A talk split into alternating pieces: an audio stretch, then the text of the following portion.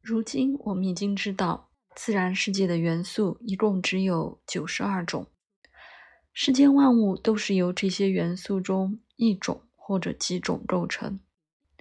这些元素成员之间特点各不一样，甚至差异极大。比如从体积看，氢原子体积很小，而对照来看，铀原子就像是庞然大物了。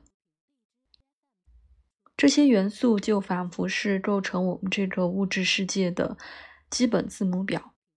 换言之，就像是通过二十六个英文字母丰富复杂的排列组合方式，我们就可以表达世间万物。从刻薄的笑话到莎士比亚的悲剧，二十六个字母什么都能表达。元素的排列组合也是同样的道理。经过创造性的改组变换，这些为数不多的元素既可以组成月球上的岩石，也可以组合成为芭比娃娃，或者组合成为一只猴子，或者一架 B 五二重型轰炸机。我们人类的历史与这些元素发现的历史无可逃遁地交织在一起。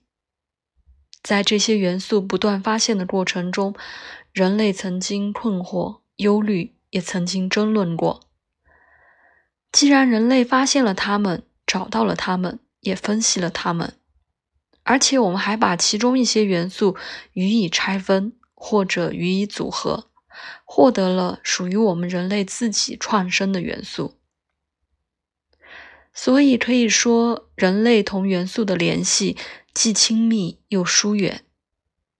诸多元素中，既有回旋加速器创生的高端产物，也有日常生活中各种最基本的材质。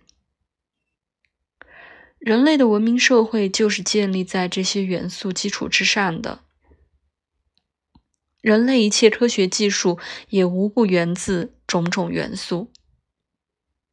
每当我们眯缝着眼睛观望日出，或者仰望夜空里的满天星斗，我们都能观察到这些元素的合成过程。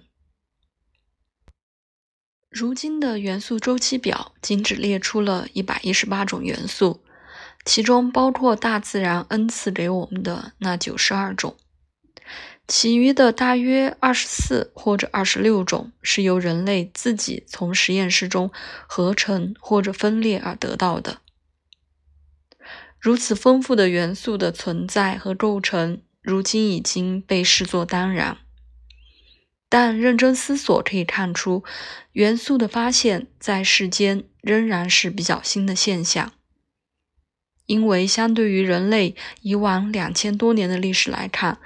一个尽人皆知的事实是，被人类承认的 element，也就是元素或者要素，曾经仅仅只有四种。这就是古希腊人曾经认可的水、火、土、气。